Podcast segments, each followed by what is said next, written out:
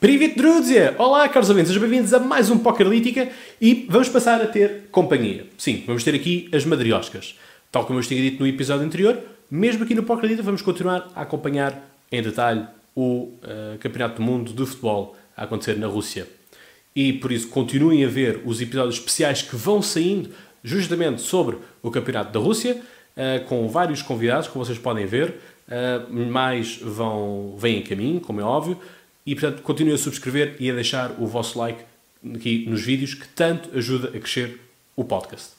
Bom, e estas, hum, estas madrioscas foram oferecidas por um grande amigo meu, o Alexander Bagriantsev, da Embaixada da Rússia. Uh, Alexander, spasiba por estas uh, madrioscas que nos vão fazer então companhia durante todo o Campeonato do Mundo uh, de Futebol. E se eu gosto de receber prendas, também gosto de ajudar. E vocês, caros ouvintes, são os felizes contemplados agora. Vivemos então aqui o clima de guerra comercial, tensões nas políticas externas norte-americanas e por isso mesmo venho aqui oferecer-vos este livro da Chiada Editora, uh, O Neoconservadorismo e a Política Externa Norte-Americana. Um livro que é a tese de doutoramento de Cristiano Cabrita, com o prefácio da professora uh, Lívia Franco, portanto, professora conhecida da Faculdade de Ciências Sociais e Humanas da Universidade Nova de Lisboa. E, portanto, este livro pode ser vosso mediante algumas condições. O que é que vocês têm que fazer? Coisa muito simples. Têm que, primeiro de tudo, subscrever aqui o canal do Podcast da Conversa Com no YouTube. Têm que dar o vosso like também na página de Facebook do podcast. Dar o like na publicação que está a anunciar justamente este concurso, este passatempo. E comentar também nessa mesma publicação, no nome, tem que identificar quatro amigos vossos uh, nas caixas de comentários. Podem comentar as vezes que vocês quiserem um, e, portanto, é por aí. Não esquecer ainda que têm que fazer a partilha dessa mesma publicação a dizer política externa norte-americana. E, portanto, podem participar as vezes que vocês quiserem até sábado, às 23 horas e 59 de sábado, na Pokerlítica número 12, portanto, no próximo domingo, vou-vos anunciar quem é que é o feliz contemplado ou contemplada deste prémio que está agora a concurso. E, portanto, caros ouvintes, eu dou-vos os livros, mas, como habitualmente, vou-vos dar então as cartas. Vamos então a mais um Poker Lítica.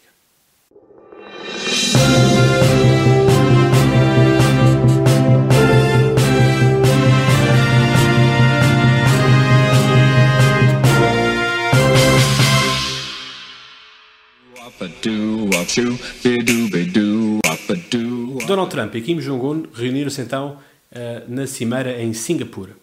Tal como eu vos tinha dito, não foi uma cimeira de grandes políticas ou políticas de fundo. Aquilo que foi feito foram encontros, trocas de palavras, justamente para vermos uh, o que é que vai seguir daqui para a frente. Muitos alarmes já dispararam, muitas controvérsias já vieram ao de cima. Enfim, vamos por partes. Controvérsias. Eu tem apontado é o encontro que aconteceu à margem do G7 entre Donald Trump e uh, Justin Trudeau, do Canadá. Portanto, como vocês sabem, o Donald Trump quer retirar os Estados Unidos do NAFTA, portanto, o projeto, o programa económico uh, da aliança económica que existe entre um, eh, os Estados Unidos e o Canadá. E aquilo que disse de Justin Trudeau é que era alguém fraco, sem personalidade e, portanto, tudo aquilo que possam imaginar de mal. Mas sempre no Twitter e já nos Estados Unidos. Depois, aquilo que nós temos como antítese Portanto, isto encarando Justin Trudeau como alguém do, forte de uma democracia liberal. E depois temos então os elogios a Kim Jong-un, um ditador hum, do piorio, da extrema-esquerda, que tem dos regimes mais opressivos do mundo. E o que foi dito é que é uma pessoa muito talentosa, muito porreira e tudo mais. Bom, vamos começar aqui a fazer algumas coisas. Que é, primeiro tudo, nós sabemos qual é que é a aproximação política eh, de Donald Trump, no sentido de ser também assim um tanto autoritário, quase ditatorial, se não mesmo ditatorial, mas não quer estar aqui a levantar falsos testemunhos. Depois, há aqui outra questão que é, nós não conhecemos Kim Jong-un. Aquilo que nós conhecemos Kim Jong-un são as suas faceta, a sua faceta rebelde ou mal intencionada das atrocidades. No fundo, até pode ser uma pessoa uh, interessante do ponto de vista, lá está, de algum talento que nós não conseguimos ver pelas câmaras. E com isto não estou em nada a querer desculpar a Kim Jong-un nem fazer nenhuma elevação a Kim Jong-un. Mas Adolf Hitler, por exemplo, tem belíssimas aguarelas, por exemplo. E de resto, eh, se ele se tornou na besta que, que nós conhecemos, eh, muitas culpas atribuo também à Academia de, de, Belas Artes de Viena. Mas isso será, será história para outro, para outro dia. E isto aqui, um, temos este lado possível de análise. Mas nós sabemos quase que são realmente as afinidades. E para Donald Trump, este encontro foi muito, muito importante. Porquê? Coisa muito simples. Aquilo que, aquilo que Donald Trump quer fazer para o, para o mundo, aquela ideia do uh, great, uh, Make America Great Again, não é uh, à toa. Que quer fazer é tornar a América alguém importantíssimo no mundo e que põe e dispõe da política externa. É tão simples quanto isto. Por isso é que vocês precisam de ler o livro também. E um, isto agora, o que, é que, o que é que traz isto em conta? Nós sabemos que a grande uh, mandatária da Coreia do Norte é justamente a China. É a China que já começaram a tocar os alarmes, no sentido de há, começou a haver muita proximidade e diálogo direto entre Donald Trump e Kim Jong-un, e a China está do estilo e eu? Onde é que eu fico no meio disto tudo? A China pode começar aqui a perder influência, não acredito muito que perca, até porque os países são ideologicamente iguais mas pode haver aqui uma perda de uh, influência da China sobre a Coreia do Norte, uh, porque nós sabemos que a Coreia do Norte também está em dificuldades financeiras, a China não apoia, se calhar, como a Coreia, de, de, como a Coreia do Norte uh, quereria, e portanto é isto que nós temos agora. Se isto vai dar em alguma coisa, não sei, nem acho que vai dar assim grande coisa, a não ser justamente a questão do clima de paz, que é necessário ter e que o Japão já quis. Mas há aqui outro tópico. E agora pensei comigo.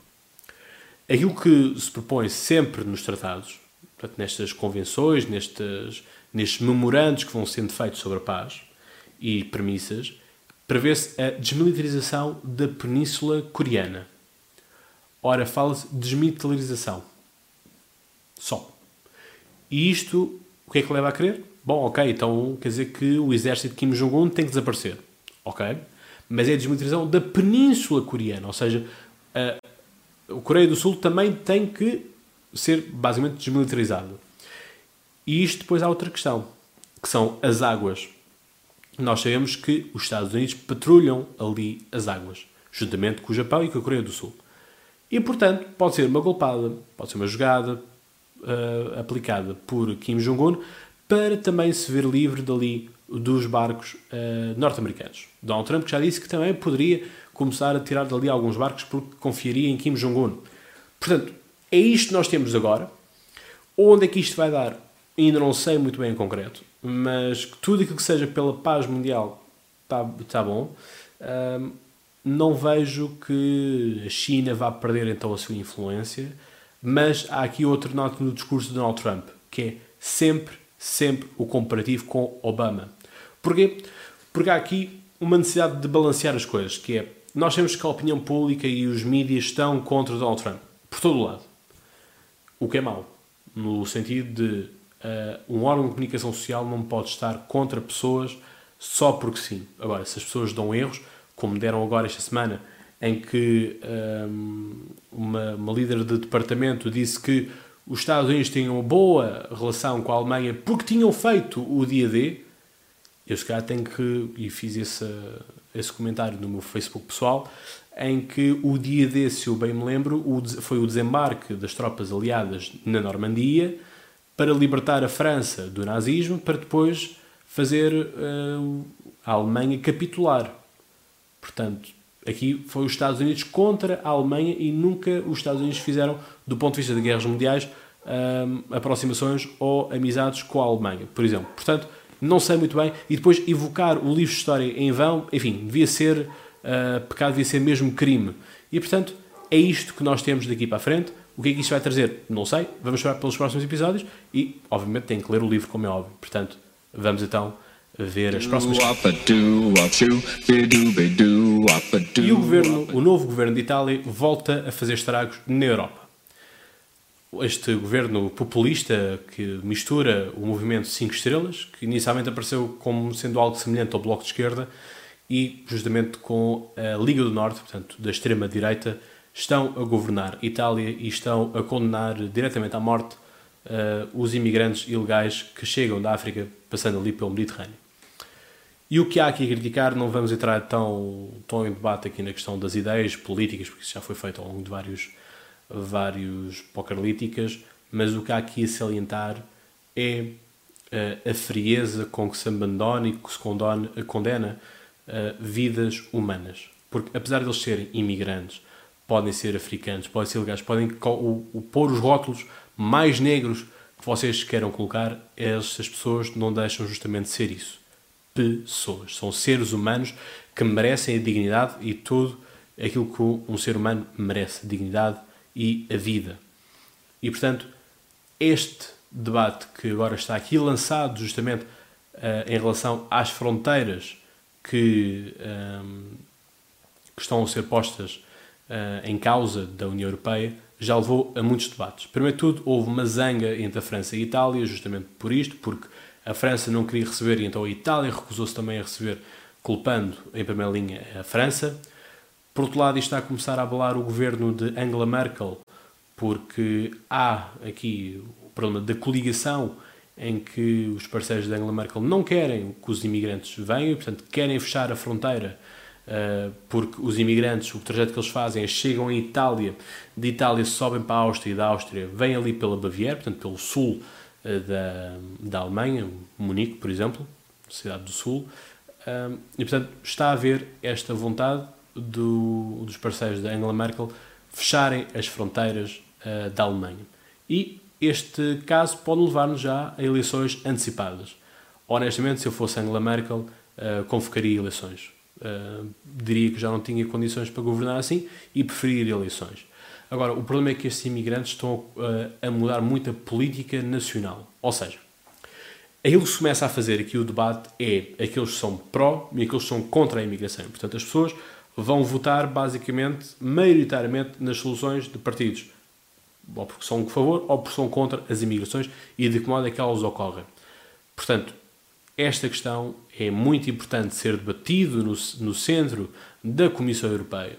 Uh, Convocar-se eventualmente uma reunião uh, de ministros dos negócios estrangeiros, de ministros uh, do interior ou de primeiro-ministros, inclusive, para decidir-se o que se fazer com as fronteiras da União Europeia. Porque esta ideia de colocar os sírios, colocar os refugiados na Grécia, na Turquia, a troco de serem pagos dinheiros como que subsídios uh, por uh, acolher uh, refugiados não é solução nenhuma. Isso é empurrar o problema com a barriga. E todos nós sabemos que aqui isso resulta, a regra geral.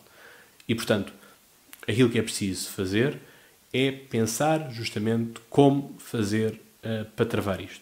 E para mim isto é muito simples. É, isto foram problemas criados pelas próprias democracias ocidentais, pelas democracias liberais. Porquê?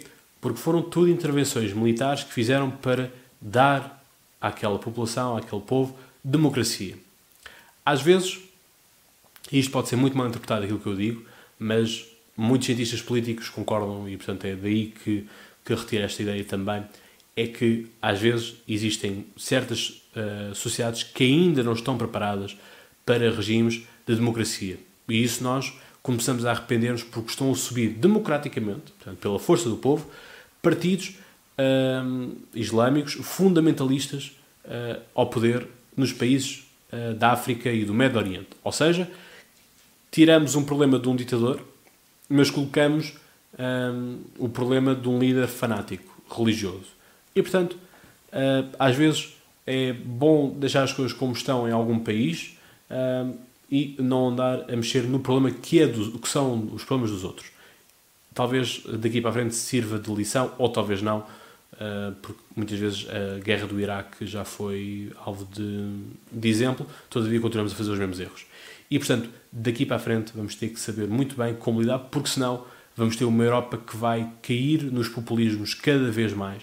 Mais facilmente vão aparecer os homens providencialistas que vêm uh, resolver e os problemas deste mundo e do outro que ainda está para vir. No passado domingo assinou-se então o dia 10 de junho, dia de Camões de Portugal e das comunidades portuguesas, o nosso feriado nacional. E Catarina Martins decidiu que haveria de importunar os festejos. E importunou de que forma? Twitter. Dizendo que não foi desta vez que nos discursos oficiais se pediu desculpa pela escravatura e pela colonização. Bem, estamos em pleno século XXI. Colonizar e escravizar eram práticas comuns e normais há uns séculos anteriores. Eu estou à vontade para falar sobre isso porque a minha família uh, fez parte do grupo que quis abolir justamente a escravatura, portanto, estou muito tranquilo para falar sobre a questão da escravatura e a sua abolição, e sou de história, portanto, mais à vontade estou para falar sobre esta questão dos descobrimentos, da expansão e de descobrir aquilo que já estava descoberto, ou o que quer que seja. Vamos então por partes. Escravatura. Escravatura era então uma prática normal, na altura. Colonizar era algo também dito normal, porque as, a Europa e as potências europeias precisavam justamente das matérias-primas para as transformarem então na Europa para depois revenderem não só para a própria Europa, mas também para enviarem para as próprias colónias. E portanto, Portugal não fez nem mais nem menos daquilo que todas as grandes potências fizeram uh, na Europa e fazê-lo fazê pelo mundo. E portanto, muito honestamente, não há nada que pedir desculpa. Há que lamentar, mas enfim, são as mentalidades da época. E sendo as mentalidades da época, nada se pode criticar, porque enfim, o mal ou o bem está feito, uh, nada hoje se pode fazer, o que há hoje a fazer é cooperação entre todos os países uh, e não se deve viver nesta, neste síndrome de colonizados que muitos vivem e não gosto particularmente da, da postura que os brasileiros têm ao dizerem que os portugueses nada fizeram do Brasil, os portugueses só pararam o progresso do Brasil e quem fez realmente o Brasil acontecer foram os alemães e os italianos. Nesta questão dos italianos, deixem-me só que vos diga uma questão de, de São Paulo, que a cidade de São Paulo, muitos uh, pizzaiolos de São Paulo, dizem que eles é que têm a verdadeira uh, pizza italiana, porque os italianos já perderam uh, o hábito ou a maneira tradicional de fazer. Portanto, supostamente, para ter melhor pizza do mundo, temos que ir então a São Paulo. Talvez um dia vamos.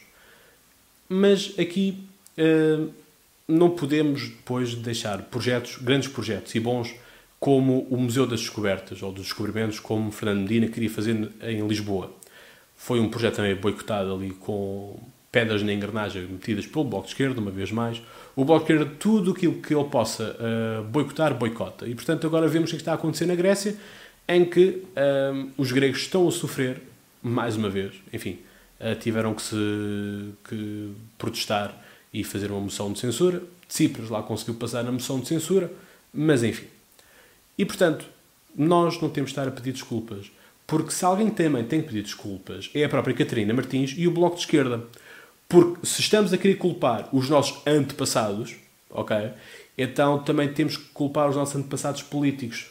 E portanto, o Bloco de Esquerda tem que pedir desculpa pelas atrocidades que os seus grandes camaradas, como Stalin, Mao Tse-tung e Lenin, fizeram com campos de concentração, com as guerras feitas, com as purgas que eles diziam que tinham que ser feitas purgas para limpar aqueles que não eram verdadeiramente russos, verdadeiramente chineses, uh, verdadeiramente soviéticos, não é? Portanto, se a, se a Catarina Martins quer entrar por aí, perde, porque quer Stalin, quer Mao Tse-tung mataram muito mais do que Adolf Hitler, por exemplo.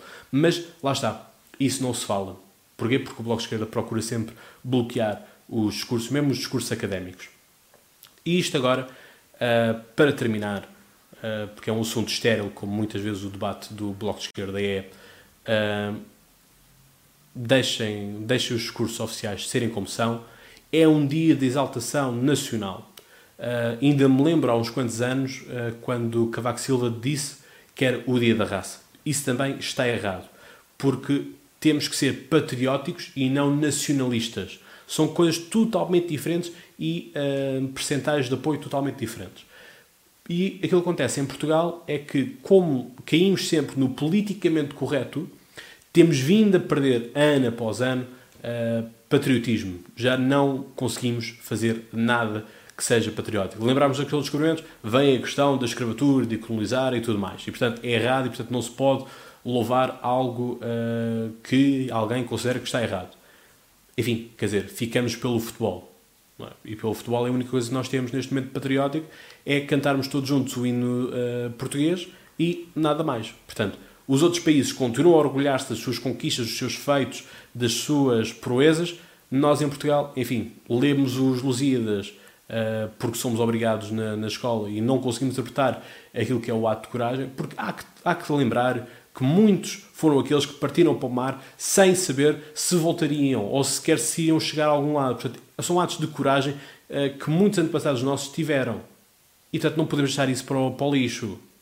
Portanto, uh, esta ideia de apagar a memória coletiva é algo muito um, que acontece muito por movimentos populistas e o Bloco de Esquerda ingressa, obviamente, no populismo um, e, portanto, vamos celebrar sempre uh, o Dia de Portugal, as conquistas que nós tivemos, o século de ouro ou não, isto depende para muitas pessoas, aquilo que, uh, aquilo que é catalogado como os séculos de ouro. Mas Portugal foi uma grande potência uh, e, portanto, não fez nem nada mais, nem nada menos do que todos fizeram. E, portanto, Viva Portugal, viva a República Portuguesa. Assim que voltou a fazer uma reportagem sobre os youtubers. E aquilo que fez foi denegrir a imagem uh, da comunidade toda do YouTube. Primeiro de tudo, eu recuso totalmente o termo de youtuber para mim. Eu considero-me sim um podcaster. São mundos totalmente diferentes, mas conseguem uh, coexistir e cada um tem o seu espaço, tem o seu estilo. Nada impede um ao outro. Mas aquilo que eu não concordo é a categorização e a estereotipização daquilo que é um youtuber. Um youtuber não é, por norma, uma pessoa que seja deficiente mental, eh, uma pessoa que seja burra, nada assim do género. Há quem tenha estudos, há quem não tenha. São opções de vida e que eu acho que, muito honestamente, cada um deve fazer aquilo que melhor entender. Portanto, se aqueles são os youtubers, os vloggers, acham que é essa a sua carreira, é esse o seu espírito, pá, força nisso, uh, não olhem para trás e de resto basta ver o sucesso que eles têm e também ver o quanto as empresas precisam também das publicidades. E isso foi algo que nós vimos uh, tanto o Ant como a Bumba na Fofinha a fazer publicidade da nós e o Window a fazer a publicidade da Mel. Portanto, muito simples, como duas grandes empresas de uh, telecomunicações fazem a publicidade baseado nestes grandes influenciadores. Agora, um, estamos então a falar dos estudos. A maioria deles não tem, de facto, um curso superior, terão alguns 12 ano. Eu tenho uma licenciatura com média de 17 praticamente e um mestre, estou a fazer um mestrado em História Moderna e Contemporânea que também está bem encaminhado a nível de nota. Agora, não se pode fazer esta exteriorização mais ainda, uh, dizer que as pessoas, uh, enfim, corrompem os filhos das pessoas e tudo mais. Quer dizer, eu acho que não é totalmente verdade isso, porque a internet todos nós temos acesso àquilo que nós quisermos. Tão depressa procuramos a coisa mais eloquente como a coisa mais parva que existir na, na rede. E, portanto, cabe haver um discernimento, cabe a cada um de nós vermos. Mas depois veio os papás uh, atribuir as culpas às pessoas. Um, os papás convém que acompanhem também os filhos e que não deixem os filhos abandonados. E também ver que tipo de conteúdo é que é e não levar tudo à letra. Porque é um conteúdo dos youtubers, é um conteúdo que eu sigo relativamente perto, porque gosto também de estar informado daquilo que se passa na comunidade uh, do YouTube. Uh, aí sim o podcast faz parte da comunidade do YouTube, não sendo um youtuber, uh, mas obviamente tem que estar inserido nesses moldes. Mais ainda, deixem que eu vos diga que uh, não é por acaso que estas campanhas sujas aparecem de tempos a tempos. Já tinha sido feita uma campanha há uns meses na Antena 3 a criticarem tudo os youtubers uh, por uma comediante que em nada tem piada e talvez isso também se reflita na fraca audiência que tem. nada é por acaso, amigos. E portanto, perceber porque é que cada vez mais os mídias tradicionais estão a perder seguidores, visualizações e tudo mais. É porque cada vez mais percebemos que são entidades controladas, muitas vezes sem, perdem o seu critério e vamos ser sinceros, nós olhamos para a grelha uh, programas de televisão, temos tudo o mesmo. Temos agora especiais do Mundial, tudo certo, uh, às vezes em demasia, diga-se, mas depois temos telenovelas, Secret Story e concursos paros. É o que nós temos. Não há uh, um, um, grande programa de cultura geral, não existem grandes reportagens culturais, não existe nada uh, que possa animar as coisas. E portanto temos uma grelha programática muito pobre comparada com muitos outros países e eu uh, comparo muitas vezes com a televisão francesa porque é a televisão que eu vejo em paralelo, basicamente, um, por razões que vocês sabem, quer dizer, tenho ascendência francesa porque, porque assim a vida o ditou, e portanto, nada, nada mais a acrescentar quanto a isto, é dizer-vos que, enfim, cada um é responsável por fazer aquilo que quiser. Agora, eu acho que os youtubers têm que ter mais cuidado nesta questão dos programas, ou seja, eles têm que perceber que têm milhões de visualizações, têm milhões de seguidores, fiéis seguidores, não são apenas seguidores, são fiéis seguidores que farão, que fazem tudo aquilo quanto eles dizem. E, portanto, tal como eu tinha dito já há uns poucos dias atrás, grandes poderes trazem grandes responsabilidades e, portanto, eles têm que ter a responsabilidade de procurar não uh, influenciar de forma negativa aquilo que são as crianças que os seguem, porque o público deles é sobretudo o pessoal do, de 10 anos ou até menos, até aos 15 anos, uh, ao passo que, por exemplo, aqui o podcast são pessoas uh, maioritariamente universitárias, portanto, a grande fatia que nós temos é pessoal dos 18 até aos 30 anos e, portanto, uh, daí dizer que são maioritariamente estudantes uh, universitários que, que nos seguem, que são subscritores, portanto, continuem a subscrever. E, portanto, cada um deve adaptar o seu discurso, o seu, o seu conteúdo para um, aquilo que, que, representa e para aquilo que são o, seu público base. Portanto, aquilo que eu peço aos uh, youtubers é que continuem a fazer o bom trabalho que fazem, porque alegam e trazem conteúdo e trazem coisas refrescantes também para o nosso dia a dia, mas que com isto também ganhem consciência de que uh, têm grandes poderes nas suas mãos e nas suas câmaras, portanto, uh, algum juízo também é preciso ter, mas continuando sempre a fazer o bom trabalho que fazem. Há um ano atrás éramos abalados pela tragédia de Pedrógão Grande, o grande incêndio que dizimou 66 vítimas. Uh, e isto, passado um ano, Pedrógão Grande continua em, em reconstrução daquilo que foi um grande incêndio e também uma falha de coordenação entre as equipas e também dos sistemas de socorro. É justamente este todo o argumentário que a direita usa em Portugal para criticar o governo. É a única coisa que CDS e PSD têm, nesses últimos tempos, conseguido criticar e fazer oposição ao governo. É culpabilizar o governo do, do erro, e é preciso dizer que aqui o Estado falhou de facto. Foi algo que António Costa nunca conseguiu um, dizer. Marcelo Rebelo de Sousa sempre o disse e houve ali uma zanga momentânea entre os dois, justamente por causa deste tema.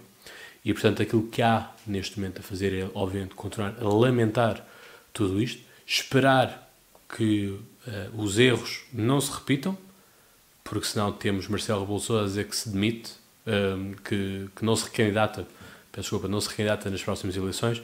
Enfim, aqui muito populismo. Aliás, o Marcelo Rebelo de Sousa é um grande populista, sejamos sinceros. E, portanto, uh, fazer este tipo de argumentação a fim de tentar, pelo medo, porque isto é, inclu é inculcar o medo. É, no sentido, parece muito quase o discurso do Bruno Carvalho, no sentido, se eu sair, se eu desaparecer, enfim, vai tudo por água abaixo.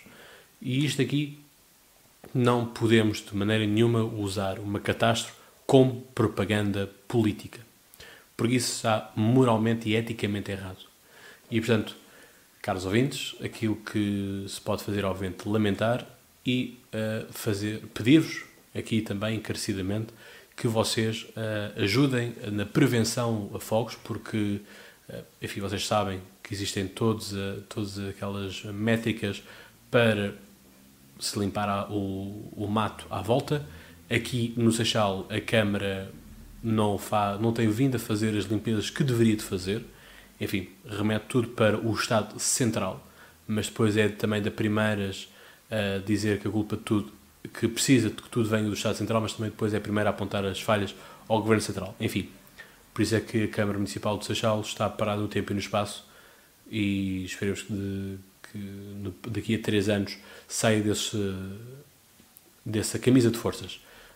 E, portanto, tem vindo muito aproveitamento das pessoas também uh, na, na coleta, por exemplo, de falsas multas, que falsos, uh, dizer, fiscais uh, batem na, nas portas das pessoas a pedir esse dinheiro.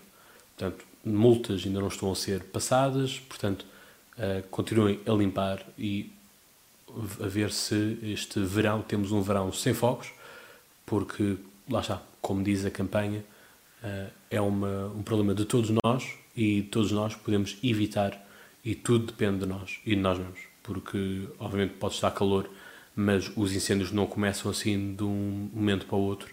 Nós sabemos que existem muitos incendiários e pessoas que ganham dinheiro com isto, como foi provado naquela reportagem da máfia do Pinhal. E portanto, caros ouvintes, saímos agora deste espaço normal do Pocalítica e vamos começar então o segmento destinado justamente ao Campeonato do Mundo de futebol e há muitas surpresas que aconteceram nestes primeiros jogos deste, até este domingo e portanto vamos então analisar estes jogos.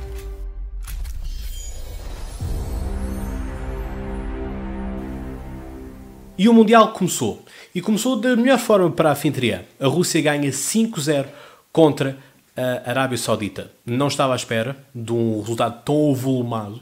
Estava à espera sim da vitória, mas nunca de um resultado tão volumado de 5-0 com o hat-trick de Cheryshev. Uh, surpresa para mim um, um pouco naquilo que foi um, da, o resultado do Uruguai contra o Egito. Não estava à espera que assim fosse. Um, esperava maior equilíbrio e mais golos, uh, mas sempre com o Uruguai a ganhar, portanto 2-1 ou 3-1. Portanto, uh, aqui, neste momento, quem lidera é a Rússia a seguir veio o Uruguai. Uh, acredito que sejam estas duas equipas que vão passar. O Egito não vejo, vejo uma potência uh, bem organizada a nível da defesa e do meio campo, mas depois a nível do ataque uh, já percebi que não conseguem por agora, fazer grande coisa sem terem Mohamed Salah. E isto é sempre um handicap quando uma equipa depende demasiado de um só jogador. Depois vamos aqui ao nosso grupo. O nosso grupo temos o 3-3, que enfim seria mais um 3-2 com vitória para Portugal, uh, mas enfim, uma boa prestação da equipa portuguesa que não envergonha ninguém de todo. E portanto, a grande surpresa aqui está justamente no Irão. O Irão seria o outsider Uh, seria sempre Portugal e Espanha a passar e depois Marrocos em terceiro e o Irão em último. Mas há aqui uma surpresa uh, e que dificulta já as contas para Marrocos, no sentido das, das, suas inspirações, mas também poderá ser um pouco problemático para Portugal, no sentido de agora Marrocos vai jogar basicamente quase o tudo ou nada. Uh, o, o, Portugal precisa também de ganhar Marrocos para clarificar já a sua posição e ficar um pouco mais sossegado e mais dependente de si próprio uh, ao passo se empatar de algumas uh, esperanças também a Marrocos para poder seguir em frente. Depois temos uma França que não me convence, e a França é a segunda equipa que eu apoio neste Campeonato do Mundo, não me convence. Um, enfim, 2-1 e teve que ser ao recurso do primeiro do penalti, uh, mas enfim, os penaltis também contam, como é óbvio, e depois aquele golaço também de Pogba, mas com alguma sorte à mistura, mas é o estilo de Pogba, é justamente este. Depois temos uma Dinamarca que ganha ao Peru. O Peru falhou uma, uma, uma grande oportunidade de, de gol, quer dizer, um penalti, e, e desperdiçou mandando para, para as bancadas uh, Cuevas. E portanto, vamos ver como é que isto sai. Se a França continuar a jogar assim, meus caros amigos, não, não vejo que seja algo intimidatório. Jogou muito melhor quando foi o Euro 2016 e até mesmo quando foi o Mundial de 2014. Portanto, vamos ver como é que isto segue daqui para a frente. Depois temos surpresa na, também na América Latina, enfim, a Argentina, que todos uh, estavam à espera que liderasse e ganhasse facilmente, enfim, empatou 1-1 contra a Islândia uh, e Messi falhou um penalti, portanto o penalti foi defendido. Depois temos uma Croácia que ganha então à Nigéria 2-0, enfim, são, são equipas totalmente diferentes. A Nigéria é uma equipa muito mais física, muito mais combativa e uma Croácia com grande experiência não só de mundiais como também de euros e portanto uma potência de média dimensão europeia que põe respeito, que também uh, tem a sua magia, tem os seus créditos para continuar uh, o caminho do Mundial. Não acredito que vá mais além do que os quartos de final. Não vejo que tenha potência para, para mais. Mas obviamente fez aqui um bom, um bom jogo, 2-0, portanto, claríssimo, tranquilo para a Croácia. O Brasil é então a segunda surpresa. Uh, empata 1 a 1 contra a Suíça. Enfim, uma favorita a ganhar o Mundial uh, tem esse peso e não consegue então ganhar uma equipa de pequena, média dimensão da, da Europa. E portanto, deixa aqui algumas dúvidas para mim. Uh, estas duas grandes seleções da, da, América Latina não me convenceram na fase de apuramento. As duas tiveram quase, quase, quase a não virem ao Mundial. Lá tiveram os ajustes de última hora e conseguiram fazê-lo. Uh, parabéns aos técnicos, como é óbvio, e à equipa no seu todo. Uh, e portanto é por aí. Agora, aquilo que temos é também uma vitória da Sérvia, 1-0 contra Costa Rica. Hum, esperava um pouco mais da Costa Rica, uh, pela, não só pela experiência, mas também pela equipa que tem. Para mim, a Costa Rica tem melhor equipa do que a Sérvia. A Sérvia é um jogo muito estático, pouco interessante, pouco uh, criativo, é muito disciplinado, muito estático. E, portanto, não vi, não vi ali grande futebol, mas enfim, pragmáticos. Uh, 1-0 está feito e foi o suficiente. Kolarov, um grande, um grande lateral com muita experiência do Manchester City. Depois temos a surpresa também na Europa, que é o México conseguiu vingar-se daquilo que foi o jogo na Taça das Confederações, uh, que perdeu, perdeu bem perdido contra a Alemanha, e o México ganhou hoje uh, contra a Alemanha. A Alemanha, muitas pessoas falam que é a favorita tudo certo, do, do isso de barato, mas nunca se esqueçam que esta Alemanha não é a mesma Alemanha de há 4 anos atrás. E basta apenas dizermos de que o herói da final de 2014 do Brasil, Götze, Mário Götze, não está sequer convocado. E, portanto, muita coisa já, já mudou na Alemanha. Temos Mário Gomes que volta a ser chamado à seleção, por exemplo, apesar de ser Timo Werner uh, do Leipzig que está na frente, uh, como, como artilheiro. E, portanto, é isto que nós temos uh, da Alemanha. Não espero grandes coisas da Alemanha. Acho que a Alemanha está noutra fase de reestruturação, em que vai ter que vão ter que vir, vir novo sangue misturado com as vedetas que nós já conhecemos e jogamos nos videojogos. E portanto, é isto que foi esta semana do Mundial. Na próxima semana, no próximo Pokerlítica, uh, abordarei os jogos que marcar esta semana. Não se esqueçam de subscrever o canal. Não se esqueçam que está a haver, neste momento, o sorteio para este livro, o Neoconservadorismo e a Política Externa Norte-Americana. Podem eh, participar até dia 23, até eh, às 23 horas e 59 minutos do sábado que vem. Portanto, caros ouvintes, já sabem, tenham boas conversas, façam boas apostas e vejam bons jogos do Mundial.